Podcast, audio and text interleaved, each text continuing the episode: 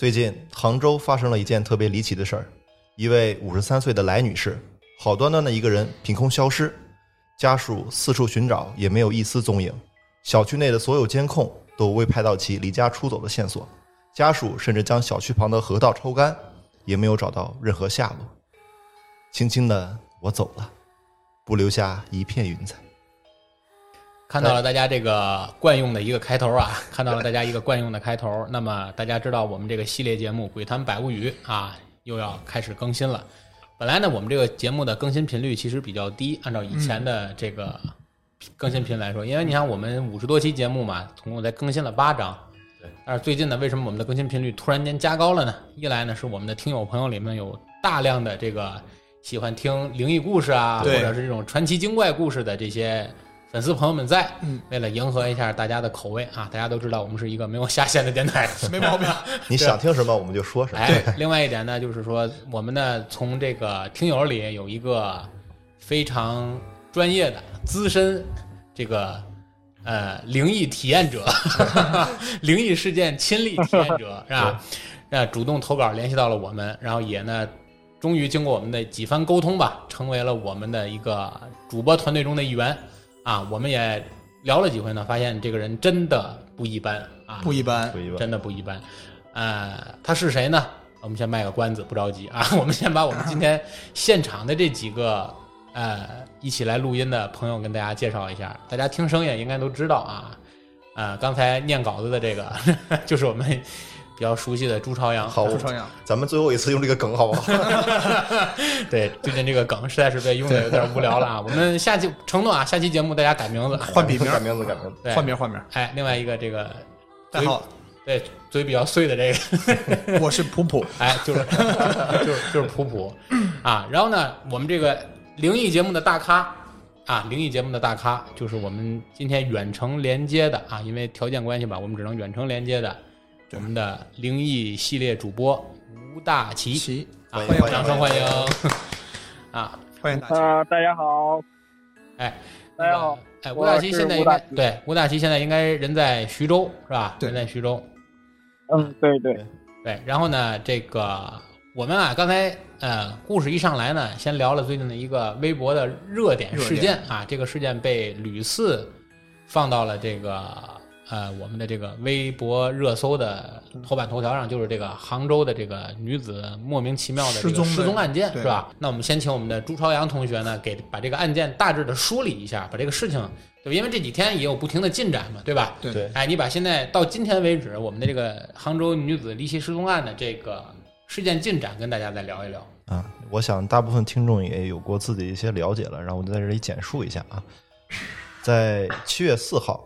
呃，这个女子最后一次出现在监控当中，当时当天下午四点钟，来女士带着小女儿去买书，搭乘电梯，从下午五点零三分之后，两个人就再也没有出现在监控当中，就和类似于我们上期讲的蓝可儿事件一样，感觉这和这个就是一坐电梯就躲不开了这个事儿，电梯老出事儿。然后晚上十九点的时候，一家人在一起和和美美的吃了晚餐，然后辅导辅导孩子睡学作业呢，十点钟左右就入睡了。七月五日是当天比较重要的一个时间点啊，在凌晨，根据她的丈夫跟说啊，七月五日零点三十分左右，她起着起床上厕所，嗯，起啊，发现自己的老婆还在床上，但是到凌晨五点半的时候就消失不见了，然后整个呃七月五号之后就再也没有见过他的老婆，然后就非常奇怪啊，然后七月到了七月六号，然后发现他并没有去上班。这时候他也没有去报警，也没报警。对，然后七月六号的第二天的下午，他收到了这个蓝女士的快递，然后就是这个这个药呢，他买的药主要是用来治疗蓝女士之前的睡眠不足的一些问题。嗯，啊，促进睡眠类的药物啊，就说明这个他的失踪可能就并不是他自己的有意为之，因为他可能有些睡眠不足或者精神状态的问题，但是他买了药去努力的寻求治治疗嘛，治疗，然后之前也没有。出现过那个任何梦游的这种迹象，嗯，然后七月六号晚，然后还是没有等到这个她来女士回家，然后所以说许先生就是她丈夫报了警，然后警察呀反反复复就看了他们家的那个输入的监控，监控。没有发现任何来女士走出去的画面，嗯，然后就对小区进行了全面的搜搜索啊。搜索，嗯，可能有人说怀疑就是是不是去了邻居家，或者说就是可能被谋财害命也好啊，嗯把尸体藏在了某个邻居家里面，嗯冰柜也好，或者柜子柜子也好，所有能隐藏尸体的地方。但是经过这样的排查，也没有没有。嗯所以之后最后就去小区的河边嘛，小区旁边有有一条河，他们把河水整体抽干之后，仍然没有发现任何线索，这是我刚刚有讲过的。嗯然后直到七月十七号这个事情爆出来之后，大家才对他产生了足够多的帮助，然后警察联系记者，一直在对这个事件进行追踪的报道，到现在，但是也没有得到一个确切的消息和线索，证明他到底是怎么失踪走失，或者说已经离世。对，因为这个事情呢，当天最早发到咱群里的时候，就是吴大奇给咱大奇给咱发到群里的。当时我还以为是大奇准备了一下一个之前发生的什么这个案件啊，或者怎样的一个事儿。然后点开以后呢，我发现是这个离离奇失踪案件，因为当时看爆出来的事儿好像是当地的一个电台对，叫小强热线啊，还是小强说事儿这么一个，对吧？对这么一个节目上发出来的，我还以为对吧？我以为这是一个就是不太著名的这么一个事件嘛，为了迎合咱上期刚聊过这个蓝可儿电梯这个事儿，对吧？然后忽然间我在一翻微博的时候，我发现这个事件竟然被置顶了，顶的就是挺高啊，对对对对，就前四条基本都有这个事儿。对对，然后我就开始关注这个情况，然后现在从得到的信息上看呢，无非就是有这么几种说法。第一个呢，就是隔壁老王说，对吧？就就说他可能这个有可能这里有感情因素吧，可能是导致离家出走离。家出走，还有一种呢，就是图财害命说，对吧？就是说这里可能她老公，就像得到她的房产呀，类似这种。哎，有这种保险啊什么的，对对对，有这种说，因为毕竟好像从得到的资料上看，这个来女士以及她老公这两口儿好像存款七位数，是吧？对，很哎呦而且名下两套房，这是杭州啊，对吧？杭州，而且现在来女士从这个上班的正常，我们叫这个退休之后吧，这个天津话叫补差，对吧？其他的叫返聘啊，也不能叫返聘吧，可能就自己就另谋一份工作吧，就是在这个对面的一个他家小区附近的一个高档写字楼做保洁，对，然后而且一个月对对。他说都跟那种工作关系也特别好，并不存在有任何的矛盾，对，没有没有外界的矛盾和冲突。对对对，所以说整体上看呢，就是说他没有任何去谋，就是自己去寻求短见的这么一个动机，动机，对吧？所以说现在主要就是集中在这两点，一个就是离家出走了，一个就是被杀害了，就这两种情况，对吧？呃，当然，因为这个稿子是这个大齐给我们投来的、嗯。啊，大齐呢也认为可能这是类似于像蓝可儿啊，或者像我们讲那个彰化蓝可儿啊，还有我们讲台湾的那个那个蓝可儿事件之外的另一起类似于蓝可儿的这么一个事件，就是离奇失踪多日后可能。会发现发现哎发现尸体等等这种事儿，当然现在还没有最后决定这个来，就是说不定人这两天又回来了，也说不准，对吧？那我想问问，就是我们远程连线的大齐啊，就是说你现在关于这个事儿更支持哪方面的一个看法，或者你个人对这个事儿是怎么看的？呃，我个人觉得啊，这个事情的话，我倾向于就是他是，呃，已经是被害了。从我最新看到的消息来说的话，那个监控在地下室的监控录像其实是有盲角，嗯只是在采访的时候，物业经理的话为了细则，他没有说出来。啊。然后事后多方调查发现，他的的确确是存在于存在盲角。哦。有盲角，所以我认为，所以我认为的话，很有可能就像当年的那个香港的那些，就是，嗯、h e l l o Kitty 案件，还有像，嗯，也是像香港的那个行李箱，啊。杀人案件一样嗯。对，对。对对，那其实应该是已经被害了。那其实如果说他在他们地下室或者是在这个停车场存在盲角的话，那其实最大的嫌疑人应该是对这个小区监控系统比较了解的，对比如说他小区的保安或者物业人员，可能嫌疑是不是更大一点儿？或者说有可能嗯他家人或者是我们，当然这里完全靠推测啊，就是作案分子肯定是对之前要踩点儿啊，对吧？对这个踩点儿情况也是很熟悉。对这个，我感觉是对他们家里的家庭情况，包括这个摄像的这个角度，可能路线什么都，我觉得都比较熟悉，不然不可能这么这么娴熟的手法去做这个案子。对而且在在这个女士走失之前啊，咱暂且说走失，嗯走失她没有带走任何的财物，包括手机什么都没有拿，对，然后他只只穿了一件只能在家里穿的睡衣睡衣嗯出去的。所以说可能就是我更。对隔壁老王说就不太成立，是吧？而且他是，而且他是半夜去走失的，但是你你自己你自己这可假想，因为你晚上睡觉，肯定门窗什么都是关好，是是，外人你要是小区物业的人，他不可能他能进来，对吧？对对而他进来，你身边还有一个老公，你也不可能悄无声息的给带走。是是是是，对，我觉得都是都是有。倾向于他主动走出这个门儿。对，我觉得其实更倾向于可能他是不是，哎，离家出走啊，或者是、哦我虽然不带东西，但我我又不是没有钱，或者是不是是否有人来接他，嗯对吧？啊，那等于走的比较你的观点匆，忙你的观点还是更倾向于他自己离家出走了对了，我吧觉得可能啊是，那你跟大齐的观点还不一样，大齐对对对更倾向于他被害了，嗯，对吧？对，啊因为这件事情所有的叙述点、叙述者，其实最多的证据就是来自于她老公。嗯对对，如果说她老公说谎了，那一切都可以推翻，对对对对对，对吧？对为什么对对对，她主要是她老公在走失的那几天没有想到先去报案，哎中间有这么一两天的这么个时间对差，对，她为什么吧？不去报案？那有个疑点也是哈，对，对，大齐你怎么看？我就觉得刚才那个朱朝阳说的还是蛮有道理的，就是他如果说如果说是就是说是一失踪的话，应该正常人的话，应该是一到两天就选择了报警，而她的这个老公居然到了十二天才选择，就是说是把这个事情讲出来，而且是首先跟媒体公布这个事情。哦，他不是先跟警方报的案是吗？他是呃，好像是报了，报了之后感觉没什么效果吧，应该，然后又跟媒体讲，其实这个事件呢，就是说他其实报警最早的应该还是在七月六号，我记得啊，对就是说7月6七月六号，在他得知就是他爱他人并没有去上班去上班，对，然后他才去报的警。嗯，报警之后呢，等于呃也相关的做了一些搜寻工作，当然前提是她老公说的是实话，对吧？如果因为所有的假设、所有的立论都是建立在她老公说的话是实话的基础之上，嗯啊，这是我们刚才聊那些东西的前提。那其实关于这个离奇失踪，或者是我们假设推测是遇害藏尸，好像大齐你这边应该是不是还有一个案子要跟大家来分享一下？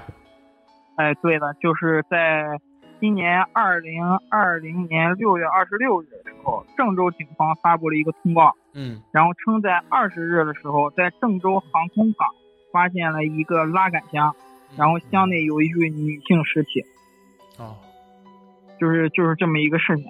然后我觉得，就是和这个事件，就是说，如果说真是已经被害的话，用拉杆箱拉出去，应该是存在可能。啊，这个事儿和当年香港的这个这个这个拉杆箱藏尸案也很像我记得这是谈到这个事儿啊，也是在一六年，啊。在韩国也有一起类似的案件，就是一对新婚的夫妇，也是下班进电梯回到家之后离奇失踪，到现在还是生死不明。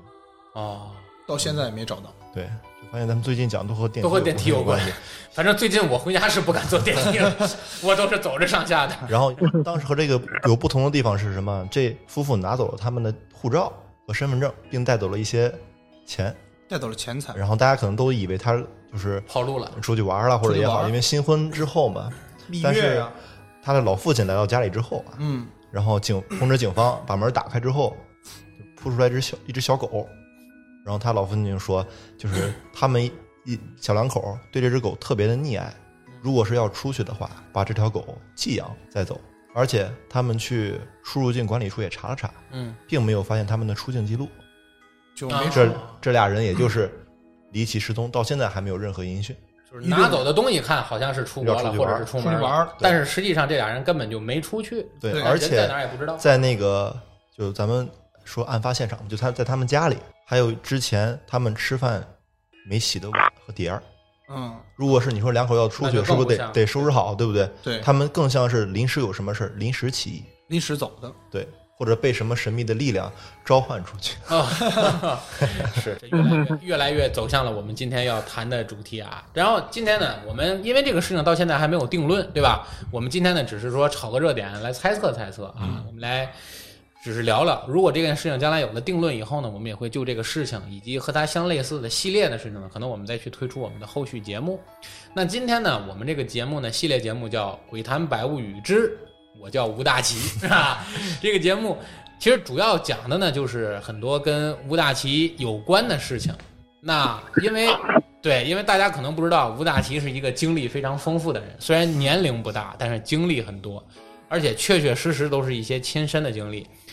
把吴大奇身上发生过的这些事情总结出来呢，其实就足够我们做很长的一个系列节目了。所以呢，这个故事呢，我们慢慢挖掘，慢慢聊。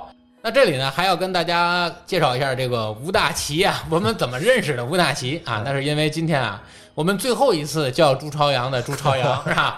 实际上他和吴大奇呢是发小，对我们十几年的哥们儿了。哎，十几年的哥们儿了。然后呢，这个当时我跟这个朱朝阳啊，我们俩在聊这个节目的时候，朱朝阳就跟我说呢，他很多故事呢，朱朝阳是是一个特别猎奇的人，嗯很多故事都是听来的。对，但是他身边有一个确确实实经历过很多事情的人。嗯，哎，我就我就当时很很感兴趣啊！我说，那既然这么神的人，对不对？我们一定要拉来做做节目。太好了，哎，结果呢，我们就跟吴大奇呢取得了联系。结果跟吴大奇一聊，哎，一撇几鹤呀，哎，就这就愿意就愿意一起来聊一聊这个、嗯这个这个这个情况。所以呢，今天呢，我们后面的时间呢，就把这个主控权啊，我们的这个发言权呢，交给呃吴大奇和朱朝阳啊，就这一对儿小兄弟、好基友、啊，好基友，来为大家回顾一下他们之前童年啊，以及这个成长经历中发生过的这些离奇事件啊。今天我们只讲几件啊，哎给大家吊吊胃口，好吧？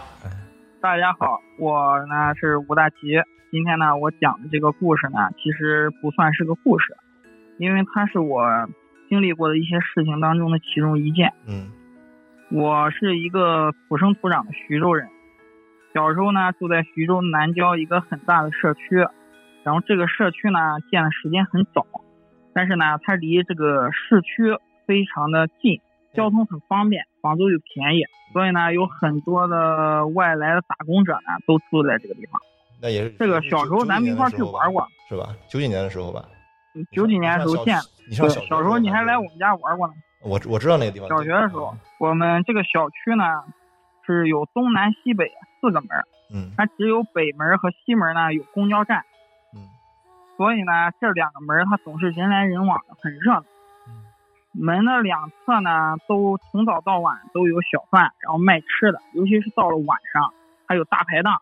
咱们北方人不就好热情吗？就是到夏天的时候，嗯、下了班喝点酒，撸点串儿，然后一般的话这种大排档都要开到凌晨。你说的我都有画面感了，赵哥。我也很饿了，呃，这个故事呢，就发生在一个夏天，是我上小学的时候。嗯因为当时咱们上小学的时候，你知道徐州这边呢，就是传销组织特别的多。对。然后这个传我们这个小区呢，就成了传销组织的，就是类似于一个窝点吧，就是有好多好多个传销组织。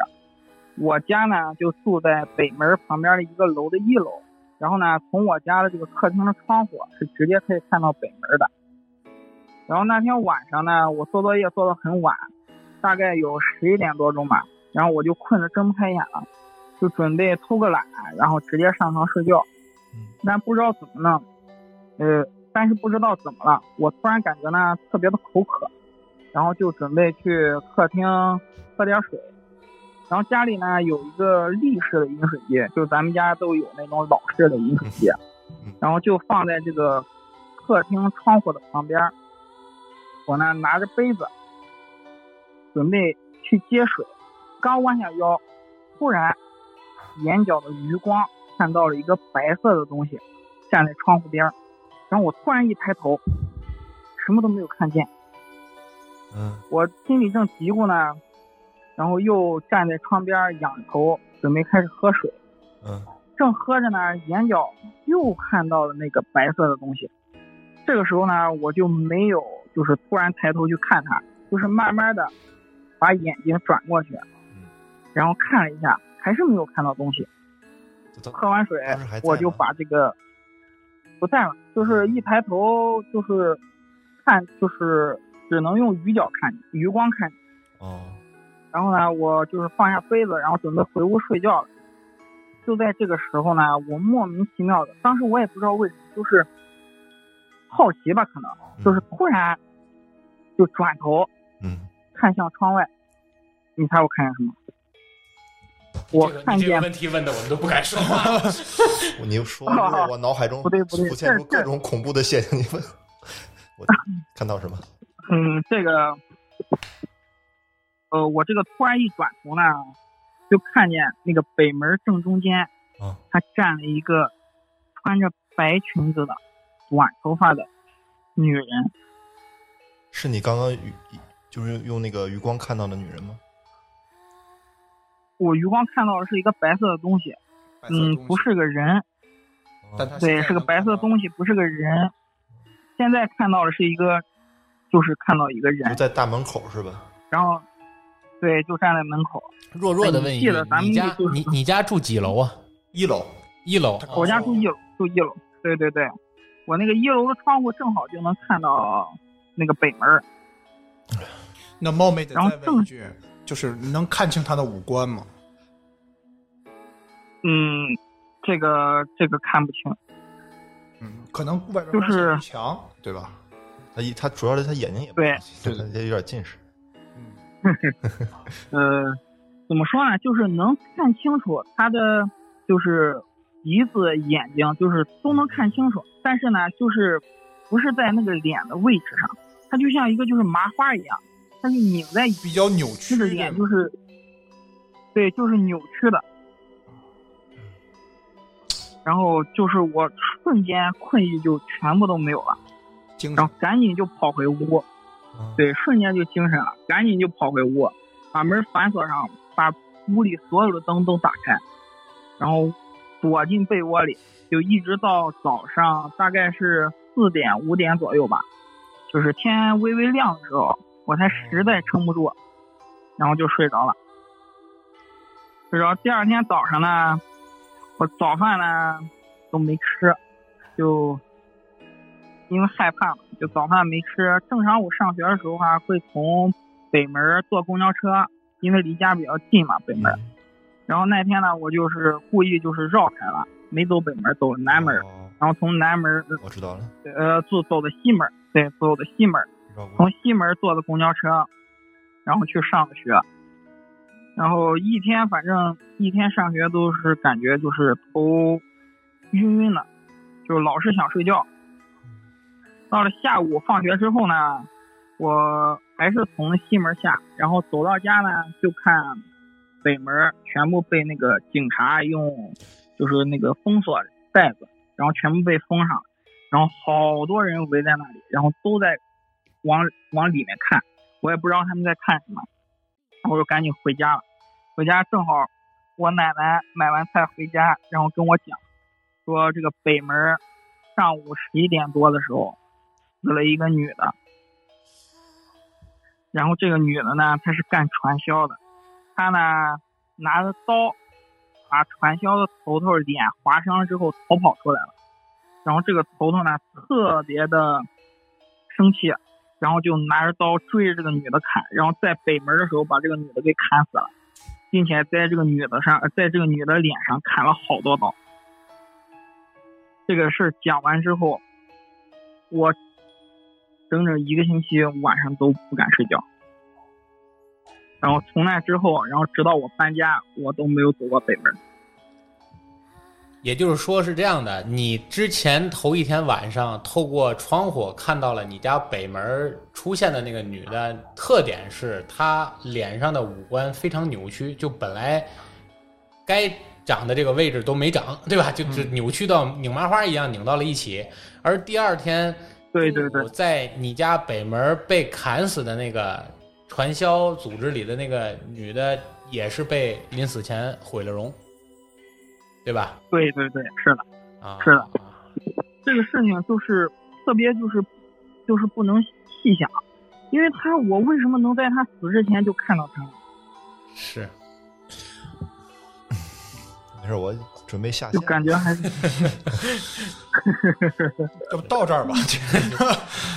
这个故事上来第一个故事就比较高能，是吧？就上来就来个王炸，对。嗯那也就是说，其实这个事儿应该是一，你多大那阵儿应该那个时候上小学啊，四年级吧，四五年级，是十岁左右。因为我上初中，初中我就搬家了。啊这个事儿是我搬家前两年吧，应该。啊，反正现在就是回忆起来，应该当时你见的那个比较诡异的那个现象，应该还是能回忆得起来，是吧？嗯，能回忆起来。你这个，因为这之后回头看看，因为他现在自己在家里录，你知道吗是是 是，不要用余光。因为，对，因为说什么呢？因为就是我其实一直没跟别人讲，就是我直到现在，就是偶尔一年吧，能有一次两次晚上做梦的时候还能梦见这个穿白衣服的，你还能梦到他对，还是能梦到他。啊？梦到他就是跟下边一件事有关系，哦，就是因为这件事的发生，让我能，就是到现在每年都能梦到他。来还有继一续继续，还有啊，哎，继续，呃，嗯，在这件事过去了一段时间之后，又发生了一些事。这其中呢，就有我第二次见到他。当我第二次见到他的时候，他其实已经就是说离开这个世界很长一段时间了。就是我们小区呢是非常的大，然后建的时间很早，所以有很多的老楼，楼和楼之间呢有很多的小巷。这些小巷呢夹在两栋间距很窄的楼之间，平时呢根本没有人走，所以它两边呢长满了杂草，还有厚厚的青苔，就是正常在太阳下都会离老远看都会感觉就是阴森森的。呃，这个巷子呢比较窄，骑自行车的话，一辆的话是勉勉强强能过。我呢就是在这样的小巷子里第二次见到了这个。哇，我记得那天呢是暑假，然后下午应该是三点多钟吧，呃，太阳呢还没有下山，但是阳光已经比较弱了。然后我跟几个同学呢炫耀我新买的那个自行车，那个朱朝阳应该知道，咱们那个时候能买一辆捷安特自行车，其实是很骄傲的一件事。事情，是的，对对对，咱们班当时好像就我还有另外一个同学有吧。对我还记得我那个也是去那个二手市场淘换了一个类似于那种能变速的嗯跑车了，也就是那那个就已经很开心了，真是。禁止 禁止在鬼故事里炫富啊！我在跟同学炫耀这个车的时候呢，突然有人提议呢，说我们赛一赛，看谁的车更好，然后速度更快。我一听，当即就表示赞成，毕竟嘛，新买的车啊，肯定能跑赢吧。然后我们就从北门出发，然后一直骑到东门的小超市，谁先到谁就赢。但是呢，我们约定不能走这个小巷，只能在大路上骑。一开始呢，我骑在最前面，非常的顺利，心里正得着意，没注意到，没注意到，嗯，没注意到路上有一只鞋，我啪的一声就骑了上去，前轮被硌了一下。由于骑得太快，我直接呢就失去了重心，摔倒了。我赶紧爬起来，发现呢这只鞋呢是一只银白色的鞋，在那个太阳照耀下呢特别的闪眼。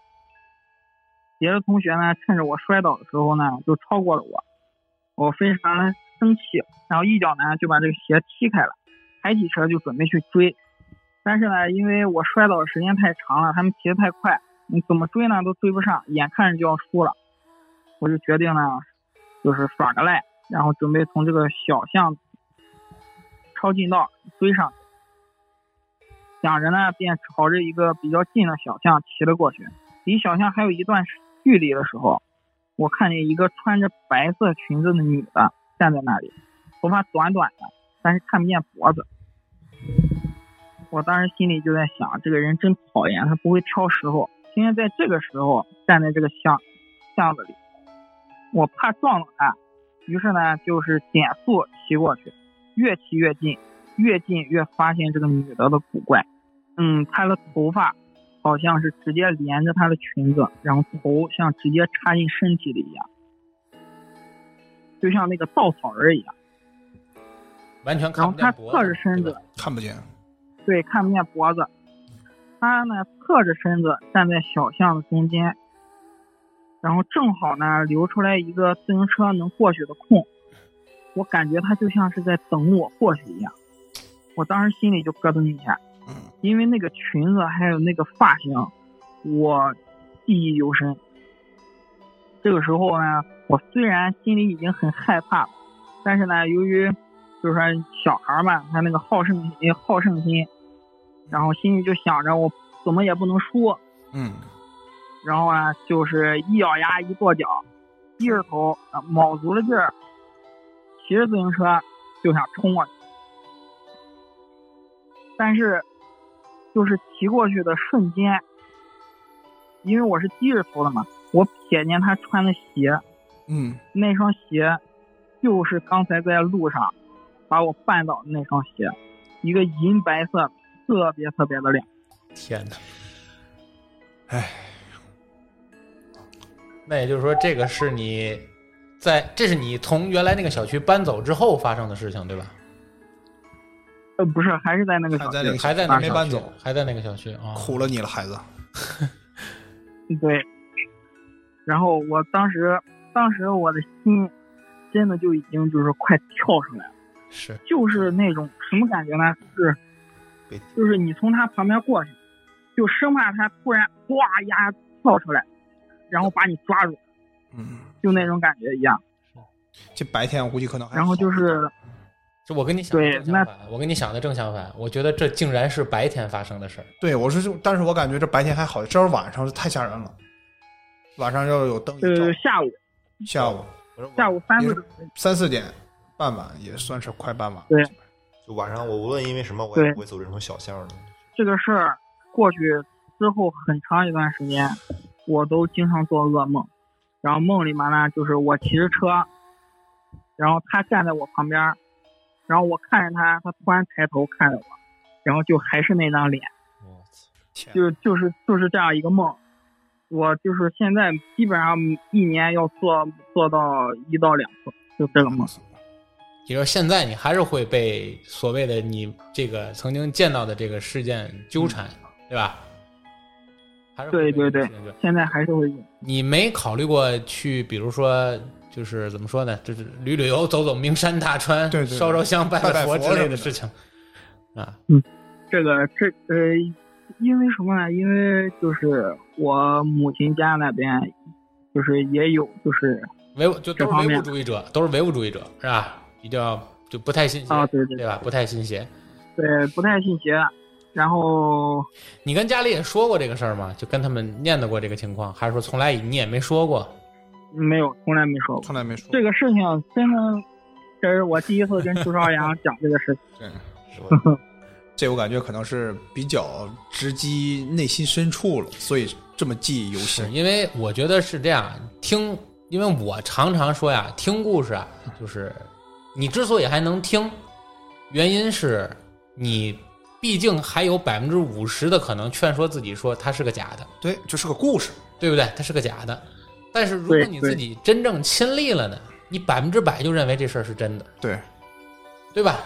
而且你如果说你说你当时如果说你在你说那个夏季的傍晚，就是夏季的晚上自己打水是第一次见到他，嗯，是某些，比如说，无论是说，呃，当时睡睡眠不好啊，没睡醒啊，对，或者是由于什么特殊的什么光的折射呀，对对对对。或者是当时那儿有什么恶作剧呀，对对对对。那你多年之后在小巷里又重新见到他，这个事情怎么解释？对，就比较蹊跷了，这就。对，这个事情确实是太高能了，这个故事，这故事太高能了啊！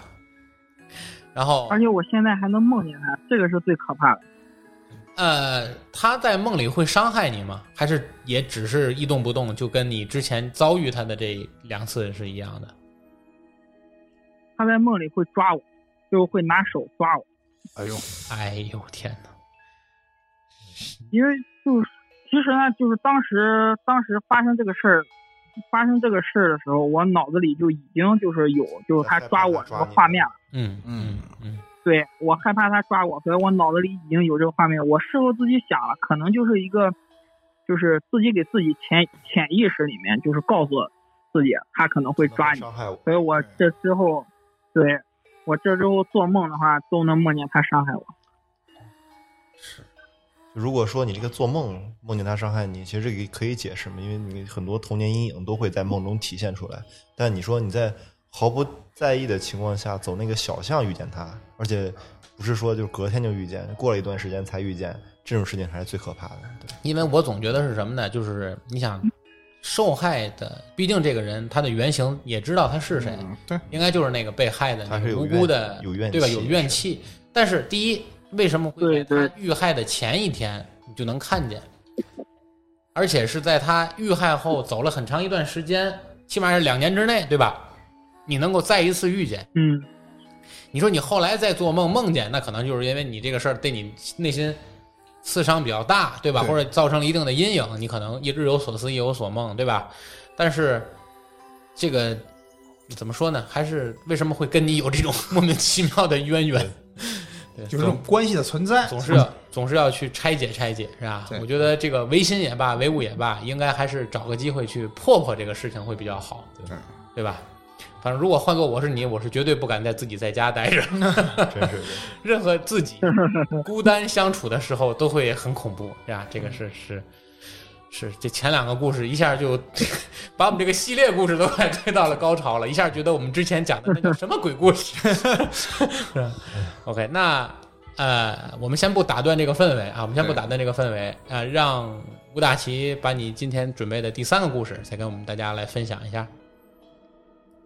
嗯，好，这个第三个故事呢，这个这个不是什么灵异事件啊，嗯这个不是什么灵异事件，就是纯粹就是一个，就是我个人感觉就是离死亡最近一次的一次的事件吧，嗯就是嗯一二年之前，然后在徐州市市中心的那个有一个广场，然后广场下边呢有一个网吧，网吧名字叫大世界。嗯嗯，这个店呢，这个网吧呢，它是，哎，你应该去过吧？去过去过，呃，左小阳，这段掐了别播啊。对这个 啊，哈哈哈。呃，这个这个网吧呢，它是二十四小时营业的，然后因为位置好，价格又便宜，所以很多年轻人呢都非常喜欢去。嗯一到周末或者是寒暑假，从早到晚都是人。然后一二年那年呢，我刚刚参加完高考，然后第二天我就跟我那个好朋友耀子，两个人一起去这个大世界上网。因为这个网吧呢，它是包过夜的，应该都知道，它是晚八点，呃，晚上十一点到早上八点，它是属于包夜时间。对，其他时间都是按小时计的。对，所以他很多人他是就是这个包夜到八点之后呢，按小时计，他们就都出来吃饭或者就是回家了。嗯然后这个时候呢，就是网吧会有很多空位子，然后我就跟耀子呢，就早上八点前就到这个网吧蹲着，嗯然后一过八点就出来很多空位子，我和他呢就迅速的找到角落里有两台连着的空机子，然后我们就走了过去。嗯。然后网吧的这个机子是怎么排列呢？它是就是说一排一排的，然后两排机子呢是显示屏是正对着，然后中间坐人。然后我不知道你们有没有就是这个，明白，知道知道那种。就是脑子里有没有这个画面？嗯它就是人是背靠背坐着。嗯然后我边走呢，就边边偷窥别人的那个显示屏，然后都有什么内容。因为大家都知道哈，这个包了夜出来的人多少会看点儿。好好好，行，点到为止。看点有意思的东西。教教教材什么的啊，对，看点有意思的东西。然后呢，我我跟耀子呢走到空位坐下了，然后开机的空档呢，我环视了一下周边的情况。然后我们这一排呢，我们我们这两排一共有四个人，然后耀子和我是坐一排，嗯他紧紧靠着墙，然后坐在我的左手边。嗯然后和我背靠背的呢有两个人，一个呢坐在我的正后方，就和我就是背靠着背，明白。还有一个呢是坐在就是排头，就离我们比较远了。嗯然后我就看到呢，这个坐在我后边这个人正在看那个《火影忍者》的漫画，嗯。因为我跟耀子呢都是属于就火影迷，你还很喜欢这个，我知道。所以呢我就是对我特别当时特别喜欢这个，嗯。然后当时就留心观察了一下，然后他呢是坐在沙发上，身子呢是往沙发里边陷，嗯。然后一动不动，然后穿着一个白色的 T 恤，能看见呢上面有那个第二天呃前一天晚上吃饭然后留下来的那个饭的污渍。嗯。他的裤子呢是藏在那个显示屏下边，就是他就是脚是伸到那个桌子底下的，躺半躺那种状态，对吧？哎，对，半躺的状态。嗯、他的手上呢，我记得他戴了一个就是一个一串珠子，嗯然后你你苏朝阳应该知道，咱们那时候就是正流行那个叫小叶紫檀嘛，他对，对，就那种配饰。嗯然后我自己也戴过一段时间，所以我就觉得那个珠子呢，就是形状不太对。因为咱正常的那个小叶紫檀的珠子的话，应该是就是全部都是圆形的，对对，圆形的。但它的那个珠子它不是圆的，嗯它每个珠子呢都是就是不规则的形状。然后我当时呢就纳闷儿，然后说怎么还有就是说把这个料它不磨圆，就珠子不磨圆就拿出来卖，嗯，关键是呢还有人买，对，也是，对吧？对。正想着呢，这个耀子呢就喊我打游戏，然后我就没再看他。之后呢，我们一直就是从八点多开始玩，一直玩到下午一点多钟。这期间呢，然后也上了好多次厕所，嗯但是每次看到他，就是一起一坐，就会看到他就是一动不动的。他的电脑屏幕呢，也就一直都是那个火影忍者那个漫画，也没翻页是吧？对，也没翻页。然后我当时呢就觉得他可能是包夜困了，正在睡觉，然后就没太注意。嗯，直到就是到了下午一点多钟，然后我的那个电脑屏幕呢，就是就是突然就是卡掉了，然后不管用不能用了。然后我就是喊了网管，嗯然后网管喊了半天没喊来，然后我就想起站起来，然后去找网管。我一起身，他因为那个都是沙发嘛，一起身有可能使的劲儿可能大了一点儿，然后我就是撞到了后边那个人撞到了他，嗯撞到后边那个人，撞沙发也撞他撞然后就听我是撞到沙发，然后沙发呢也顶到他了，嗯然后我就听见啪的一声，有一个就是头撞到电脑桌面的那个，就是那个电脑桌面子上那个声音，一个啪一声。然后我当时就知道我肯定就是说是碰到他了，然后我赶紧就想想着跟他道歉。啊，然后就在我转身的时候，我看到什么吗？我看到他的头是死死的贴在电脑桌上，双手还搭在键盘上，整个身子呢是直直的嵌在柜子里，就是很僵硬，一动不动。然后我就小心翼翼喊了他两声，他没理我，然后我又拍了拍他，就在我的那个手触碰到他胳膊一瞬间啊，我当时我都愣住了。因为他的身子整个像冰块儿，凉了，就是 就是凉，就像一块儿就说是冻了一整夜的那个肉一样，就特别特别冷，还散发寒气。我当时就想，虽然是夏天，但是还没有到盛夏。这网吧呢，它一般是为了省钱嘛，它不开空调，又是地下室，对吧？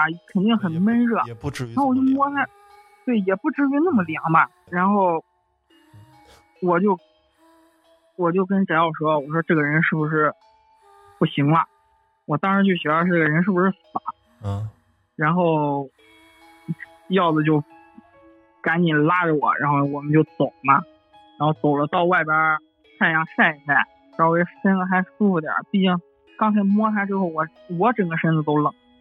那可不，谁遇到这样的事儿哦都都很难接受。嗯，然后我就回家了。回家之后呢，就是因为就是比较累嘛，回家就是直接睡觉，睡到晚上九点多，然后正好就是电视播那个晚间新闻，然后就看晚间新闻上面说说今天下午一点多钟，有在市中心一个网吧发现一个死者，说他前天晚上就已经，说他昨天晚上就已经猝死了。我当时就是 吓毛了。哇，那这个事儿应该是发生在你高考完对吧？应该是高考完。对，高考对高考完是的，是的，这个等于你想想，你到网吧的那一刻，就是你准备去刷页儿，然后你到那儿的时候，发现他正在看那页《火影忍者》，然后到你早对晨发现他已经死了的时候，他还是在那页火影忍者。也就是说，他其实基本上应该就是在你到网吧的那个前后，这人应该就已经就死了。对，应该应该就已经死了。你陪这具尸体坐了一夜，是这意思吧？对我陪这个我陪这个尸体坐了坐了一天，从早上八点坐到下午一点多。哦，从早晨八点做到下午一点，不是一整，不是一夜啊。对，呃，不是一夜，我是趁着他们就是包夜结束，然后我就是趁这个空档我们去上的嘛。哦哦，这这真是，哎，对，现在那个网吧还有吗？那没了吧？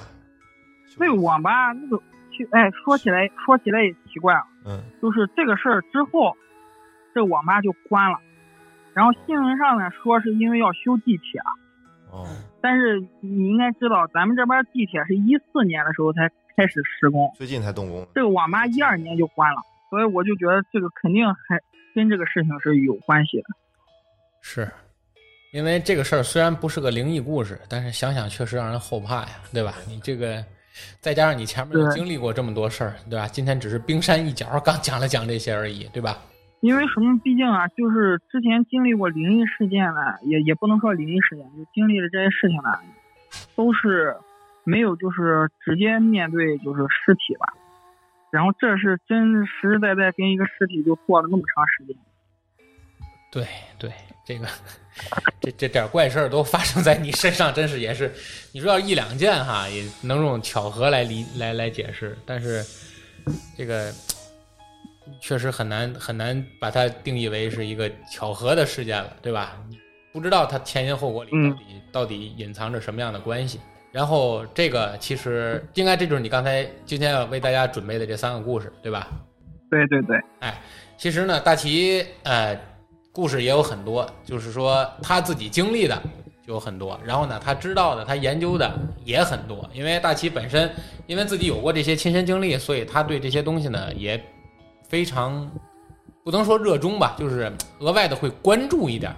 所以很多时候呢，他对于我们一一瞥而过的一些事件啊，或者是对于这个网络上一些比较火的这些。呃，所谓的和古灵精怪这些事情相关的事情呢，可能他都更多的有自己的一份关注和这个想法啊和见解。那么这块儿呢，可能呃在后面的节目中呢，我们也会邀请大齐呢一步一步的和我们来啊讲述他的故事啊，讲述他所知道的这些故事。那么其实到这期节目的最后呢，我们其实还要聊一个小话题啊，这是我们的听友群。就是我们的侃爷茶馆一号院这个听友群里呢，这个 Mr. 张那天聊的一个问题，就是聊到了这个呃湘西赶尸这么个事儿，是吧？问问湘西赶尸是不是真的啊？这个呃怎么看这个事儿？呃，我们今天呢不能说解答，因为这个事情到现在它也是个未解之谜啊。我们只是来聊聊个人观点。大齐你怎么看这个事儿？关于湘西赶尸这个这个这个事儿？这个湘西赶尸，我之前也看过很多这方面的就是文章吧。然后反正这个事情赶尸这个现象，它不仅仅是湘西那个地区有的，然后像咱们北方其实也有。它的起源就是很多客死异乡的商人嘛，因为最早是商人他们做生意，然后就客死异乡了。然后就是咱们中国人不是讲究叫落叶归根嘛，对，然后就是催生出这么一个职业，就是专门把这些客死异乡的商人啊，包括就是其他就是人就客死异乡的人，然后就是带回他们自己的故乡，然后安葬。嗯这个这个这个过程，我认为就是叫赶尸。嗯比如说在湘西那边可能有我们就是说是不为人知的一些他们独特的一些方式。嗯，因为我这边了解的情况呢，其实的原因其实和你说的是一样的。为什么我们老说湘西赶尸？湘西赶尸，就是因为当时呢，在湘西地区确实有很多从事商业活动的这些商人，呃，收购一些山货啊，或者去呃和一些呃境外的一些国家发生这种跨境往来的时候的这些商业活动。那么由于呢，这个跨越深山老林，或者是常年呢在外蹲守这些奇珍异物吧。所以很多人呢，可能由于身体原因啊、水土不服啊，或者生病啊，毕竟现在当时的医疗条件也没有现在这么发达，对吧？就到今天为止，其实湘西地区它也不是个高度发达的地区，所以说很多人呢，由于得了疾病呢，他可能就客死他乡了。所谓赶尸啊，大家可能看过一些林正英的电影啊，或者是看过一些这个视频的电影电视剧上的一些片段呢，可能给大家感觉就类似于啊，他用某种魔法或者是用某种力量、神秘力量来驱动着这群啊已经没有生命的尸体去主动行走，对吧？其实很多解释呢，就说湘西赶尸这个赶呢，其实更多的时候可以理解为就是搬运的意思，对，就是搬运。啊对对对，对，搬运搬运呢，有时有可以理解，你可以他比如说拿车装，对吧？拿车推，或者是呢，他这头呢，这个直接自己啊身体力行去背，背对吧？就背尸，对吧？对。如果说背尸呢，他想一次多挣点儿，就是背尸的人一次想要多挣点儿的时候呢，他可能采取的一种方式就是类似于像用扁担挑东西一样，就是用自己的左肩和右肩啊各插一根扁担，然后呢，把这些需要搬运的尸体呢，都把这个扁担架在这个其他的尸体的这个腋下。哦，对，你比如说，他要一次搬运两个到四个这么个量，对吧？那他可能把这两个到四个的人呢，把这两根扁担架在他们腋下，然后做简单的固定，然后他呢在中间走，然后呢扛着这前后的这两个或者是四个，反正大概是一个平衡的这么一个程度吧，对吧？然后呢就这样走。但是你要知道，这种方式它白天是不可能运的。你就是无论是用哪种方式，它也不可能白天运，对不对？你说你大白天的一个人扛着具尸体在大马路上走，那 周围人肯定这就疯了，对不对？这肯定这是挨打的事儿。对对对，所以他只能选择晚上走，就是白天住宿啊，晚上搬尸。而晚上呢，大家都知道，你现在有路灯，对吧？那湘西呢，那肯定，但现在它路灯它也没有这么普及，因为湘西我还真没少去，那出差呀，包括旅游我也去过几次。嗯，路灯普及程度没有这么高。当时呢，山区更不用说，现在山区它也没有什么路灯，对吧？那如果他晚上呢，在行走过程中呢，第一，他肯定会要敲锣呀，或者是就是有点动静，对吧？远处让人知道我是个赶尸匠，哇！我去远处，你你要是在前面，你你注意点，你回避一下，别别吓着你，对吧？但如果你很远处你看到了他的时候，你可能会感觉他在行走，然后呢，前后有几个人呢，哎，随着他的节奏在同频的这么前后的摆动，就好像他用魔法驱动这些人在走一样。所以这个就是最早的对于湘西赶尸这件事情，这件让人觉得不可思议的事情的一个相对科学的这么一个解释。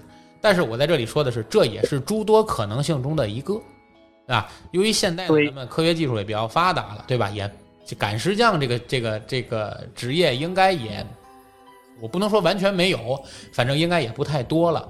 好像前几年有一部这个赵本山主演的电视剧啊、电影叫《落叶归根》，对，落落叶归根，哎，他其实讲的也是他的好朋友客死他乡，然后他各种方法把他的好朋友背回来，把这个尸体背回来的过程，对吧？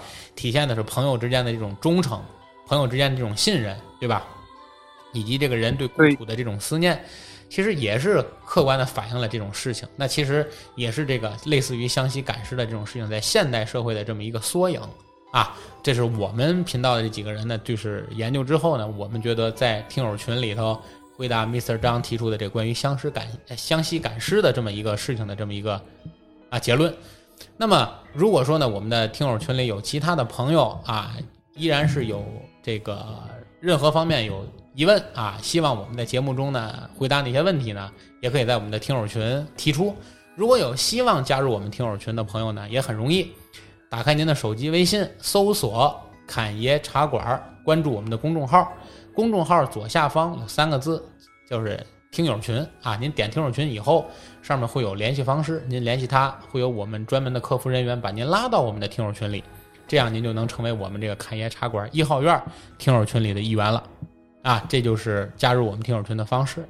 而我们今天呢，这个系列节目啊，也是我们做的第一期，因为我们这个主播呀、主讲人就是我们这个主角啊，吴大奇，呃，也是第一次跟我们做节目，讲的也是他自己亲身发生过的事情。